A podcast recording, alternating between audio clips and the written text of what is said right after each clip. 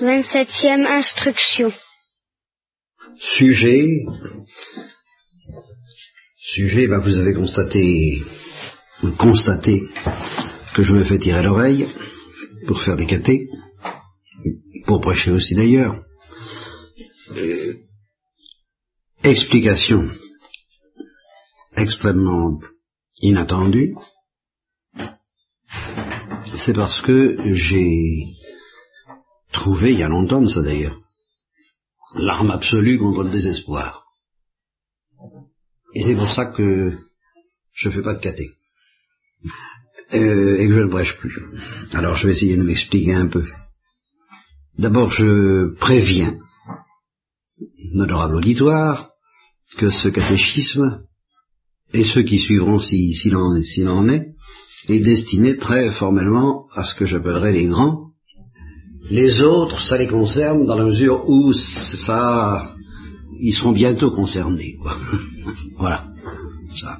Ça les concerne pas encore tout à fait si ça leur passe par-dessus la tête et s'ils n'ont pas l'impression que c'est leur affaire, eh bien, euh, je faut pas qu'ils se frappent, faut pas qu'ils se tracassent, ça viendra plus tard. Enfin, c'est pas pour eux que je parle essentiellement, donc je m'excuse s'ils comprennent pas tout ce que je veux dire. Donc, j'ai trouvé l'arme absolue contre le désespoir, et c'est pour ça que je parle pas. Étonnant. Alors, je raconte. J'ai trouvé, ou j'ai reçu, l'arme absolue contre le désespoir, qui est un secret, qui est un véritable secret, il y a très longtemps. Il ne s'agit pas de n'importe quel désespoir. Tout au moins, celui, le désespoir, en gros, c'est justement pour ça que je vous parle à vous, différemment de vos parents, je parlerai de vos parents après, parce que le désespoir, c'est un peu l'affaire des adolescents et des vieillards. Alors, en tant que vieillard, je, je m'achemine doucement vers la vieillesse et vers le désespoir de la vieillesse, avec les problèmes que ça comporte. Et vous, adolescents, vous êtes menacés par le désespoir. Que vous le vouliez ou non, que vous acceptiez de le savoir ou non, que vous ayez trouvé des trucs dont je vous reparlerai peut-être pour ne pas le savoir ou pour le fuir, ou des pétards mouillés pour euh, vous en débarrasser ou non, vous êtes menacé par le désespoir. Euh, d'une manière particulière, qui n'est pas la même chose, qui n'est pas la même que vos parents. Ceci étant, je connais bien vos parents, et je peux vous dire que tous, alors je les connais à titre personnel, et il n'y en a pas un qui me démentira, tous sont menacés par le désespoir. Le désespoir, c'est le grand danger que nous courons tous sur la terre jusqu'à notre mort. Et euh, c'est pour ça que je trouve que ça présente un certain intérêt de vous offrir l'arme absolue contre le désespoir. Alors, ce qui me, ce qui fait que ça va pas être facile de m'expliquer, c'est que j'ai justement beaucoup trop de choses à dire sur tout ça. C'est ça qui me paralyse, c'est une des choses qui me paralyse depuis 1976 très précisément, c'est que à force de, ruminer là-dessus, j'ai trop, beaucoup trop de choses à dire et que ça devient euh, désespérant, mais d'un autre désespoir évidemment, euh, d'avoir tant de choses à dire et, et, de se dire comment arriver à dire ça et alors, euh, voilà. Hein. Mais ça n'a pas été mon premier réflexe. J'ai trouvé l'arme absolue contre le désespoir quand j'avais 25-26 ans. Et avant, bon, j'avais perdu la foi, c'est une affaire entendue, mais je veux vous expliquer déjà un petit peu dans quelle sorte de désespoir j'étais, parce que c'est pas n'importe quel désespoir. Alors ça, euh, tel que je l'ai vécu, ce désespoir, je ne prétends pas que vous le connaissez, je dirais même que je regrette beaucoup que dans une certaine mesure vous ne le connaissiez pas. Il y a une parole de l'Évangile qui va me permettre de m'expliquer, c'est euh, le royaume des cieux est semblable à un marchand qui cherche, des perles précieuses. Et euh, alors, il cherche des perles précieuses. Il ne cherche pas la perle précieuse. Il cherche des perles précieuses. Et puis après, il trouve la perle précieuse. Alors elle est tellement précieuse que, alors il, il, il, il largue, il bazarde tout le reste pour obtenir cette unique perle précieuse. Mais au début, au départ, il cherche pas la perle précieuse, il cherche des perles précieuses. Bon, eh ben, j'étais comme ça. J'avais pas la foi et je cherchais des perles précieuses, au pluriel. C'est-à-dire des tas de choses que je cherchais passionnément et de la manière la plus désordonnée possible. Par exemple, ben, un grand amour. Ça fait partie des choses que je cherchais. Alors, je le cherchais euh, vraiment, quoi. Euh, c'est-à-dire qu'il n'était pas question et, je, je, compromettais, si vous voulez, il y avait une voie qui était tracée pour tous mes camarades et, dans laquelle ma mère aurait bien voulu que je m'engage, qui est bah, de, chercher à réussir à ses examens, de se faire une situation, de se faire une place au soleil, toutes sortes de choses que justement dans l'âge mûr on obtient. Mais un adolescent peut avoir une certaine indifférence à l'égard de tout ça, et alors mon indifférence à l'égard de ça était pratiquement totale réussir des examens, se faire une place au soleil, se faire une situation. Alors là, je m'en fichais éperdument. Et j'étais beaucoup trop préoccupé par la recherche des cas précieuses, dont par exemple un grand amour, pour euh, être un, bon élève. Je ne suis pas un bon élève du tout, je suis un très mauvais élève. C'est pas pour vous encourager à faire pas comme ça, hein. Parce que, c'est-à-dire si vous êtes de mauvais élèves parce que vous cherchez des perles précieuses, alors là, oui, je ne peux pas récuser. Mais, pour cette raison-là, Bien. Je cherchais aussi la vérité. Je la cherchais plus que vous. Et là, ça, nous touchons déjà à un paradoxe sur lequel je voudrais revenir, précisément parce que j'avais perdu la foi. Et que du point de vue de la recherche de cette perle précieuse parmi d'autres qui est la vérité, le fait d'avoir perdu la foi, c'est un avantage. Et le fait d'avoir la foi, c'est un désavantage. Dans la situation où vous êtes, le fait que vous avez la réponse, ou que vous croyez l'avoir, ben ça vous, ça vous facilite pas la recherche de la vérité. Vous la cherchez pas, vous l'avez. Vous, vous, croyez l'avoir. Moi, je cherchais. Bon, et alors mon désespoir, qu'est-ce que c'était? Ben, C'est très simple, c'est que je trouvais pas. C'est que je ne trouvais jamais.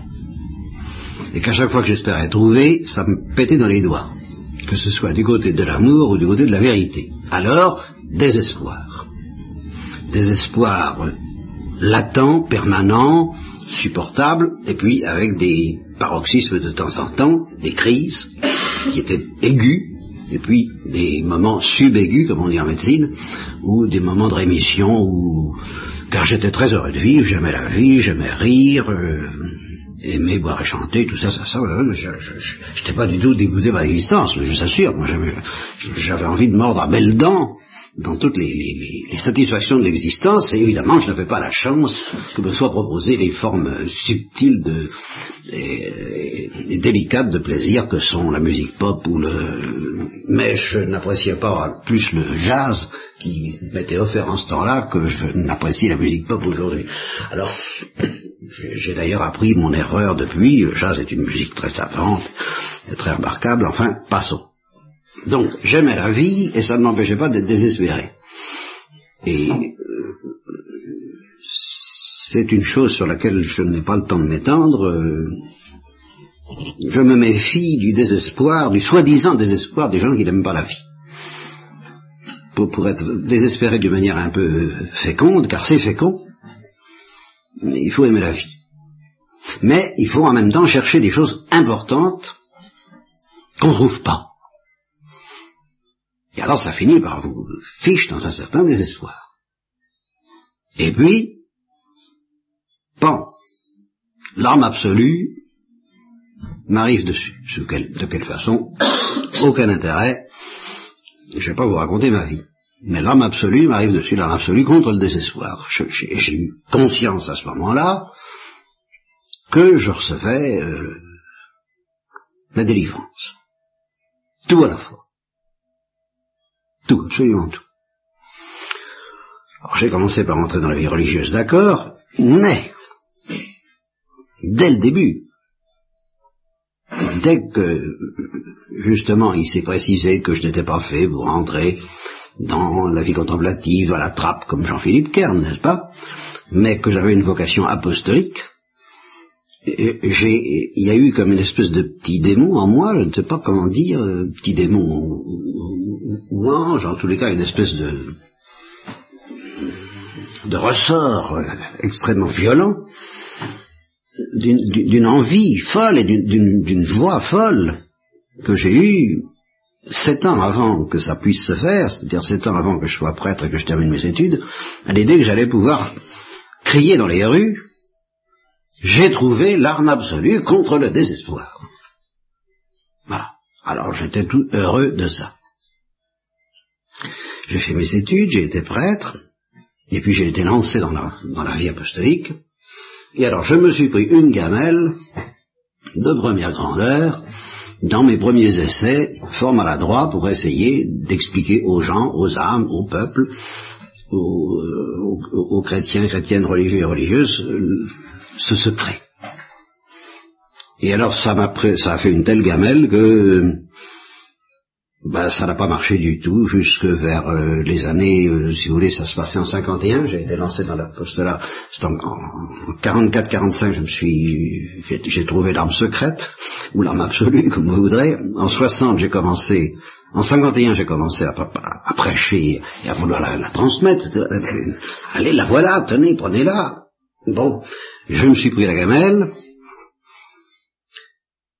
j'ai vivoté comme j'ai pu euh, à Nancy, euh, non loin de chez vous. Entre-temps, j'ai... Oh, je sais pas si j'ai fait la, connaissance de vos parents à ce moment-là, je crois pas. Et puis, à partir des années 60, j'ai commencé alors à, à, y arriver. Je suis arrivé à, à pouvoir euh, prêcher cette arme absolue. Et ça a duré 15 ans. Et puis depuis, ben depuis je suis un peu découragé. J'ai beaucoup de mal à secouer le découragement qui m'envahit devant l'idée de me dire il faudrait tout de même que tu arrives à transmettre, pas abandonner la partie quand même. Et il y a quelque chose que je ne m'explique pas très bien, dont je parlerai plus peut-être avec vos parents.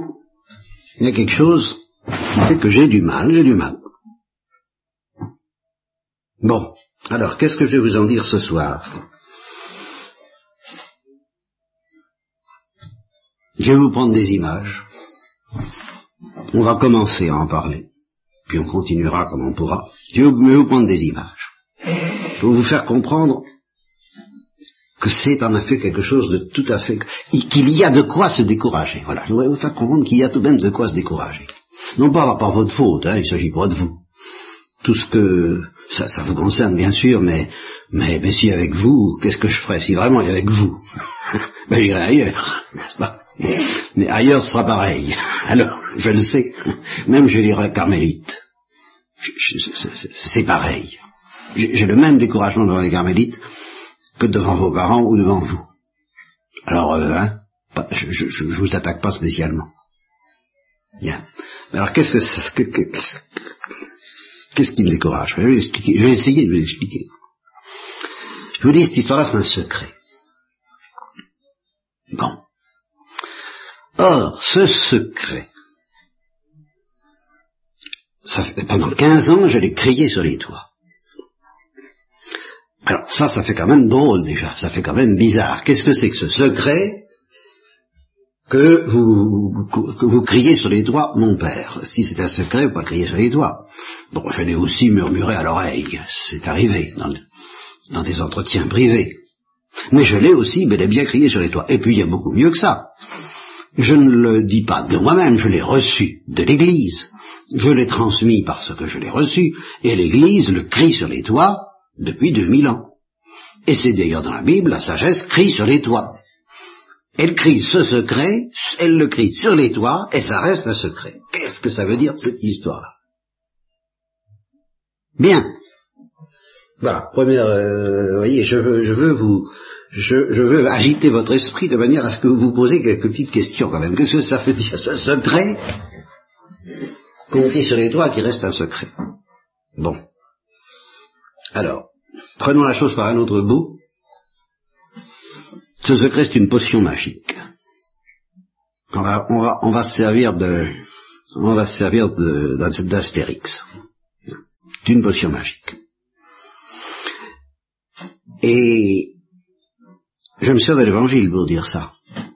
Vous serez revêtus de la force d'en haut. Bon.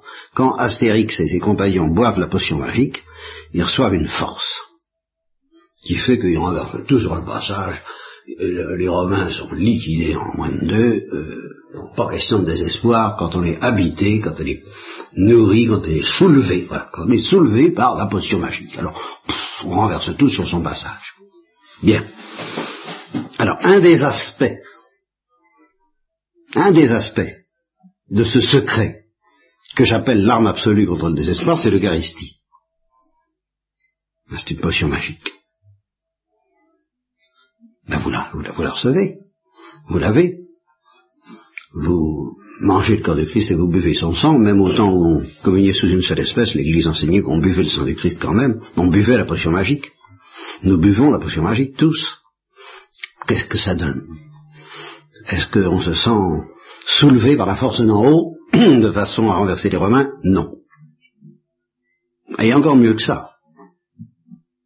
A encore mieux que ça, c'est que vous savez que parmi tous ces gens qui buvaient la potion magique, il y en avait un qui n'avait pas besoin de boire la potion magique parce qu'il était tombé dedans depuis sa naissance, et c'est Obélix. Il avait été baigné dans la potion magique et par conséquent il n'avait plus besoin. Eh bien nous avons tous été baignés dans la potion magique, ça s'appelle le baptême. C'est l'arme absolue contre le désespoir. Nous avons été baignés dedans. De sorte que normalement, en un sens, on ne devrait même pas avoir besoin de boire encore de la potion magique, on devrait être tellement immergé là-dedans que, eh bien, on est cette force absolue, cette, arme absolue contre le désespoir, cette force d'en haut en permanence. Et vous savez, il a existé dans l'histoire de, l'Église, dans l'histoire des chrétiens, il y a eu une chrétienté qui a vécu uniquement à la manière de Bélix pendant au moins 200 ans, peut-être 300 ans. Hein, c'est-à-dire qu'il n'y avait plus de prêtres et il n'y avait plus d'Eucharistie. Mais il y avait le baptême. il se transmettait la foi chrétienne de père en fils par le baptême sans prêtre. Ce sont les Japonais pendant la période qui a suivi la, la persécution des premiers missionnaires portugais, c'était au XVIIe siècle je crois, les missionnaires ont tous disparu, ils sont plus revenus, il y a eu des Japonais chrétiens qui se sont perpétués jusqu'à nos jours, qui n'avaient rien que la Bible, évidemment, l'Évangile, et puis le baptême. Ils avaient la force d'Obélix. Bien. Mais comment ça se fait donc que ce secret que nous possédons, cette potion magique que nous buvons et dans laquelle nous avons été immergés, ça ne produit pas plus d'effet?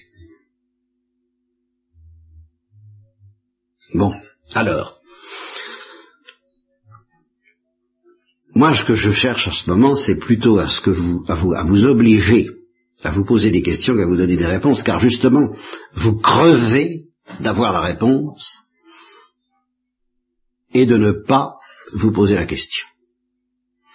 Si ce secret n'est pas pour vous un secret, si vous n'êtes pas initié à ce secret, si vous ne connaissez pas ce secret, c'est pas parce que vous n'avez pas la réponse, c'est parce que vous n'avez pas la question. Ou parce que vous ne posez pas la question. Autrement dit, c'est parce que vous cherchez pas assez. C'est parce que vous n'êtes pas assez malheureux. Mais il y a plusieurs manières d'être malheureux. Il y en a, une, il y en a de bonnes, il y en a de fécondes. C'est pour ça que je dis que c'est une formule dangereuse dire vous n'êtes pas assez malheureux. Parce que je ne souhaite pas de devenir malheureux, c'est évident. C'est pas de ça qu'il s'agit. Mais euh, revenons-en au désespoir. Je dis c'est un danger qui nous menace tous. Et qui vous menace plus que vous ne voulez peut-être le savoir. Eh bien, encore une comparaison. Voilà une maison de campagne, charmante, délicieuse à vivre. Imaginez un roman policier. Ça commence comme dans les romans de Hitchcock, dans les films de Hitchcock, une maison de campagne, tout cela. Bon, c'est délicieux, c'est très bien. Et puis, on sent qu'un certain danger plane et rôde autour de cette maison. Il y a, il y a quelque chose qui, qui, chose qui va pas. On ne sait pas très bien quoi, mais chose qui va pas. Il y a un danger qui, qui tourne comme un orage silencieux autour de la maison et puis les habitants le sentent. À ce moment-là arrivent deux comme voyageurs qui chacun veulent vendre leur camelote. Et le premier commis voyageur dit, ben voilà, il y a un danger qui vous menace. J'ai l'arme absolue, elle est dans ma valise. Si vous voulez me l'acheter, il faut, il y a un prix à payer. Et puis, il faut que je vous apprenne à vous en servir, parce que c'est pas si évident que ça. Euh, moyennant quoi, c'est vraiment une arme absolue contre le danger qui vous menace. Je vous promets, je vous préviens, j'ai le, le moyen absolument de vous protéger du danger qui vous menace. Mais c'est combien? Ah ben c'est tant. Voilà. Mais d'abord, la première condition, pour vous servir, et puis il faut apprendre à vous en servir. Et pour apprendre à vous en servir, il faut que vous cessiez de jouer à ce petit jeu de jeu au bridge, par exemple, ou, euh, ou à la belote, ou, à, au tennis, ou à la télé, ou à, ou à la scopa. Pourquoi pas? Et euh, que vous que vous que vous acceptiez de regarder en face le danger que vous courez. Sinon, vous ne vous intéresserez pas à l'appareil qui vous protège du danger. Ça, c'est le premier prix à payer. Et si vous regardez en face le danger qui vous menace, vous vous apercevrez que c'est tellement sérieux, que c'est tellement grave, que alors là, vous serez prêt à douiller. Et que vous ne trouverez pas trop cher mon appareil. Sinon, moi, je peux pas vous, je peux pas, je peux rien pour vous. C'est, exactement les paroles du Christ. Je ne suis pas venu appeler les justes mais les pécheurs. C'est-à-dire, je suis venu appeler ceux qui se sentent pas bien dans leur peau, ceux qui sont dans la mouise, ceux qui sont menacés par le désespoir, et non pas ceux qui, comme les pharisiens, trouvent que ça va très bien comme ça et rendent grâce au Seigneur de, la, de toutes les, les, les, les vertus dont ils sont inondés. Premier comme voyageur, celui qui parle au nom du Christ. Le second, vient et leur dit Oh, mais vous avez la fausse. Vous voyez, il fait de la psychologie. Il ne fait pas ce qu'on appelle, dans nos termes, nous autres barbares de théologiens, de l'ontologie. L'ontologie, c'est ce qui existe. Alors le premier, il vous dit, oui, il y a un danger, c'est pas, c'est pas une affaire d'état d'âme, il y a un danger. Et vos états d'âme ne sont que le pressentiment de ce danger qui existe. Ça, c'est de l'ontologie. Le second, il fait de la psychologie. Il dit, oh, mais vous avez peur, oh là là, j'ai des pilules contre la peur. Pas contre le danger, il ne vous parle pas des dangers. Il vous dit, si vous voulez acheter des pilules, qui sont beaucoup moins chères que l'arme de mon voisin, que, le, bazar de mon voisin, eh bien, vous cesserez d'avoir peur. Moyennant quoi, il est évident que si vous achetez des pilules sécurisante du monsieur qui vous enlève la peur, qui vous extrait la peur du cœur, ben vous serez plus en danger que jamais, c'est évident. Non, vous n'aurez pas peur. Et ça, incontestablement, c'est une des grandes tentations qui vous menacent et contre lesquelles j'ai à lutter. Ceci dit, euh, ceci dit, il suffit pas d'avoir peur. Il suffit pas d'avoir peur, j'en conviens. Euh, je vais vous lire un témoignage de quelqu'un, d'un garçon qui a peur. Et manifestement, ça ne suffit pas. Euh, oui, ben finalement, je vais d'abord vous donner quelques petits détails sur l'arme absolue. Parce qu'après tout, je suis quand même passé un peu vite. Hein. J'ai évoqué les sacrements, mais enfin, l'âme absolue, ce que je peux vous en dire de plus fondamental, c'est cette phrase-là. Nous avons un prix infini dans le cœur de Dieu. Voilà. Alors, évident que quand on a compris ça, c'est une arme absolue contre le désespoir. Vous devez bien vous en douter un peu. Mais ça, je vous l'ai dit, je l'ai crié sur les toits, je le murmure, je suis prêt à le murmurer à l'oreille, je suis prêt à le dire, à le chanter sur tous les tons, en majeur, en mineur, euh, en cuivre, en violon, et euh, il faut que ça vous rentre dedans. Et euh, justement, justement, si par exemple vous refusez d'avoir peur, eh bien vous n'accepterez pas que ça vous rentre dedans. Pourquoi? Eh Parce que le péché, par exemple, vous avez entendu parler du péché, vous savez que le catéchisme parle du péché, vous que le péché, le péché grave, le péché mortel, bon, tout ce qu'on vous dit sur le péché, tout ce qu'on a pu vous dire et tout ce qu'on ne vous a pas dit, parce qu'on ne le dit plus, enfin tout ce qu'on m'a dit à moi, tout ce que vous pressentez, mais les pires choses qu'on peut dire sur le péché, sur la gravité du péché, les pires, ça n'a rigoureusement aucun sens. Je dis sur la gravité du péché, je ne dis pas sur le péché. Je, je, ce que, ce que, je, je, veux dire qu'un incroyant ou un chrétien qui, qui n'a pas du tout réalisé ce que je vais dire peut avoir une certaine idée du péché. Mais je parle de la gravité du péché. Le péché, c'est infiniment grave. Eh bien, quand on vous dit que le péché c'est grave, c'est quelque chose qui n'a aucun sens et qui ne peut avoir absolument aucun sens si nous n'avons pas un prix infini dans le cœur de Dieu. Alors à ce moment-là, je nie que le péché puisse être une chose grave. Ça ne sera jamais une chose grave si nous n'avons pas un prix infini dans le cœur de Dieu. Ah, si nous avons un prix infini, alors là, évidemment, là il y a un risque que, en effet, le péché soit très grave. J'irai même très loin. J'ai beaucoup de mal, comme vous, je suppose, à encaisser le dogme de l'enfer, mais il y a une chose qui est sûre, c'est qu'une religion qui nous enseignerait le dogme de l'enfer sans nous enseigner que nous avons un prix infini aux yeux de Dieu, je la rejetterai tout de suite. Ça ne peut pas être. Ça n'a aucun sens possible. Par contre, si nous avons un prix infini, si vraiment Dieu trouve que c'est pas payé trop cher que de monter sur la croix pour nous sauver, ce qui est un signe et, relativement faible du prix infini que nous avons dans le cœur de Dieu et aux yeux de Dieu, si c'est ça, alors euh, l'enfer reste une chose écrasante et dont j'ai peur et dont et auquel j'aimerais bien ne pas être obligé de croire. Euh, mais enfin, je, je dis ah, c'est oui, alors là peut-être, peut-être, peut-être qu'on va être obligé d'encaisser ça.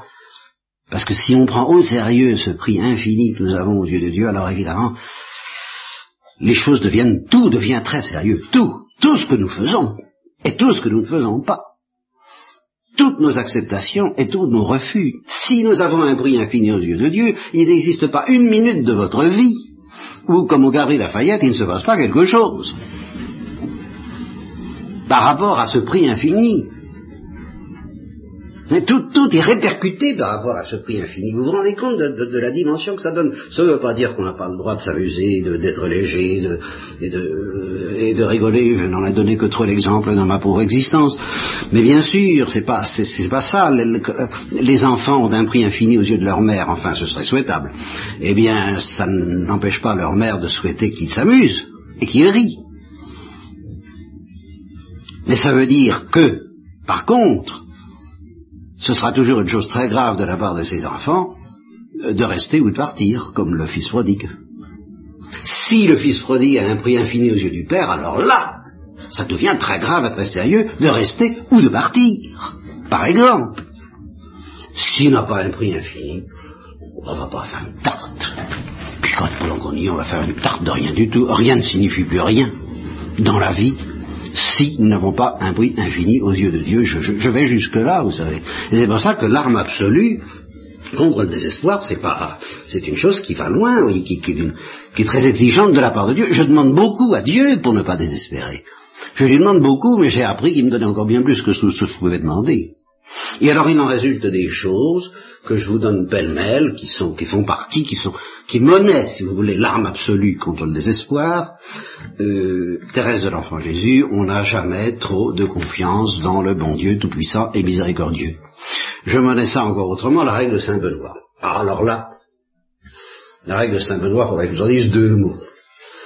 Je voudrais qu'il y en ait une d'entre vous, parmi les guides, ou même parmi les scouts, mais je chercherai en vain. Ah, nous avons des scouts ici. Olivier, tu es scout euh, Ben voilà. Alors, tu me feras cet exercice. Je te donne cinq ans pour ça. Comparer la loi scout avec la règle de Saint-Benoît. Alors déjà, euh, ça, ça coûte cher parce que la loi scout, je sais pas, ça comporte dix articles. Oui, comme les commandements de Dieu. Vous les connaissez à propos des commandements de Dieu? Oui. Oh, oh, oh. Formidable. Alors écoute Marie-Agnès, déjà toi tu pourrais faire une chose, ce serait d'étudier, faire une étude comparative des commandements de Dieu et de la loi scout. Ce serait peut-être pas sans intérêt. Nous, en reparlerons. Mais alors par contre, comparer la, règle de Saint-Benoît avec la loi scout, c'est plus calé parce que la règle de Saint-Benoît comporte entre 70 et 72 articles. Alors je reconnais que ça fait beaucoup. Mais euh, si ça vous amuse, j'essaierai de vous la trouver, la règle de Saint-Benoît, je sais pas, je sais pas où ça se trouve. Oh, mais c'est très bien. C'est les guides qui t'ont donné la règle de Saint-Benoît hein? Ah, Oh, mais c'est très bien. Eh bien alors, je voudrais que vous regardiez s'il y a un seul article de la règle de Saint-Benoît qui euh, vous paraît substantiellement euh, inclus ou dans, dans, les, dans la loi scout, ou inversement. Moi, je crois que si vous êtes honnête, si vous regardez la règle de Saint-Benoît, vous aurez l'impression, ne fais pas de bruit Thomas, euh, vous aurez l'impression d'être dans deux planètes différentes. Et que la règle de Saint-Benoît vous paraîtra quand même imbuvable. Presque tous les articles, impraticables et imbuvables. Et pas du tout l'esprit de la loi scout.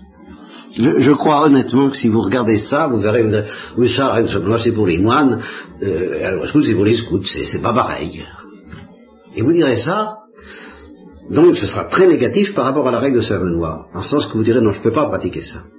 Et, en effet, ça plafonne, ça plafonne à un niveau euh, où, ça, plafonne à un niveau d'humilité terrible, c'est plutôt ça, euh, qui n'est pas demandé par la loi scout.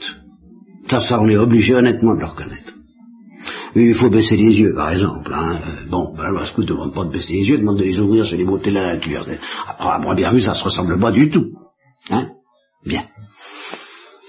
Je vous dis ça parce que, une fois que Saint Benoît vous a énuméré 69 ou 71 articles, dont chacun est propre à vous décourager en vous disant j'y arriverai jamais, il y a un dernier article qui est l'arme absolue contre le désespoir. Il dit et ne jamais désespérer de la miséricorde de Dieu. Voilà. Autre aspect de cette même vérité, qui est toujours cette arme absolue, qu'on m'a appris dans mon enfance au catéchisme, à mon catéchisme à moi, Judas a péché infiniment plus gravement en désespérant qu'en trahissant Jésus-Christ. On m'a appris ça, j'avais pas dix ans. Et je me le suis toujours rappelé. Tout ça parce que Judas avait et a toujours un prix infini dans le cœur de Dieu et aux yeux de Dieu. Donc il n'aurait jamais dû désespérer. Voilà. Alors ça, c'est une chose. Euh, et, cette chose, je viens de la crier sur les toits, la murmurer à l'oreille une fois de plus, mais je dis, ça a du mal à entrer en vous, parce que ben, il y a un certain nombre d'attitudes à prendre, de décisions à prendre, euh, pour que ça, ça pénètre. C'est comme l'Eucharistie. Euh, Catherine de Sienne comparait ça à, différentes bougies. Il y a des bougies qui fument et puis il y a des bougies qui prennent bien. Et elle dit, mais on les, on les allume au même feu, c'est le même feu. Moi, il y en a qui prennent, il y en a qui ne prennent pas. C'est comme ça. Il y en a qui sont crasseuses et qui ne se laissent pas décrasser, car il y a une question de liberté.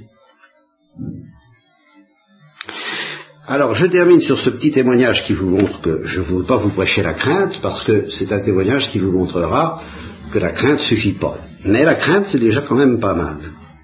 c'est donc quelqu'un qui a cru avoir la vocation religieuse et qui ne sait plus s'il a la vocation religieuse, et qui dit je suis dans une sorte de désert, les phrases qui suivent ne sont que des impressions successives, il n'y a aucune cohérence, quand je regarde le crucifix, je mesure combien je n'aime pas Dieu.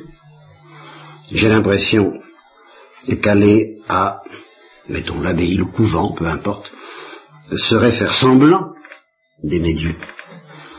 J'ai mal de ne pas l'aimer. Ça, c'est quelque chose qui est déjà plus sérieux que la peur. J'ai mal de ne pas l'aimer. Comme on écoute un morceau de musique très beau, mais que, voilà, c'est ça.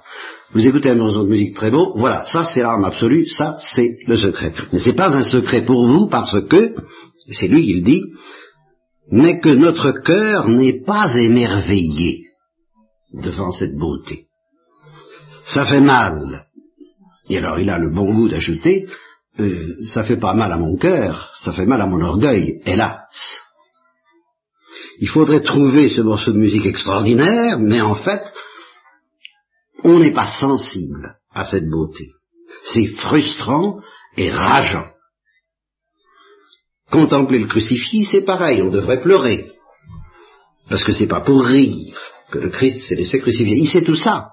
Il sait tout ça. Mais moi, devant le crucifix, je reste de glace. La solution, ce serait d'accepter d'être de glace et de l'offrir pauvrement. Le couvent, c'est pareil. Là-bas, il y a le bon Dieu, mais je suis pas capable d'y aller. Il ne reste plus qu'à accepter. Et alors, ici, une suit encore une des explications pour laquelle ce secret, je beau le crier sur les toits ou le murmurer à l'oreille, ça a du mal à entrer. Dans tout ce bruit, ce vacarme intérieur, j'ai bien l'impression que je ne laisse pas le bon Dieu parler. Dans ce désert que je n'accepte pas, je fais beaucoup de bruit. Et aucune réponse ne peut me parvenir. D'ailleurs, si on fait du bruit. Depuis quelques jours, depuis les derniers événements, j'ai bien l'impression que c'était un motif humain qui me donnait envie d'aller au couvent. Ce motif s'est effondré, il n'en reste rien, la force qui me poussait vers le couvent m'a abandonné, c'était une force guidée par des sentiments humains. Il n'y a plus de sentiments humains, et rien n'est venu les remplacer. La seule chose authentique qui pouvait les remplacer, c'était l'amour de Dieu. Or, l'amour de Dieu, je n'aime pas Dieu. J'ai peur de Dieu, mais je n'aime pas Dieu. À quoi je répondrai justement avec l'âme absolue contre le désespoir, que la peur de Dieu, c'est le commencement de la sagesse, et que c'est le commencement de l'amour de Dieu, et qu'il est peut-être beaucoup plus près d'aimer Dieu qu'il ne le sait, et que vous êtes peut-être beaucoup plus près d'aimer Dieu que vous ne le savez, ou peut-être que vous savez beaucoup plus que vous n'en avez l'air, que vous êtes près d'aimer Dieu et que vous en avez peur. Je vous laisse vous débrouiller dans cette salade. Et je vous dis à la prochaine fois, c'est-à-dire quand je m'en sentirai le courage de nouveau.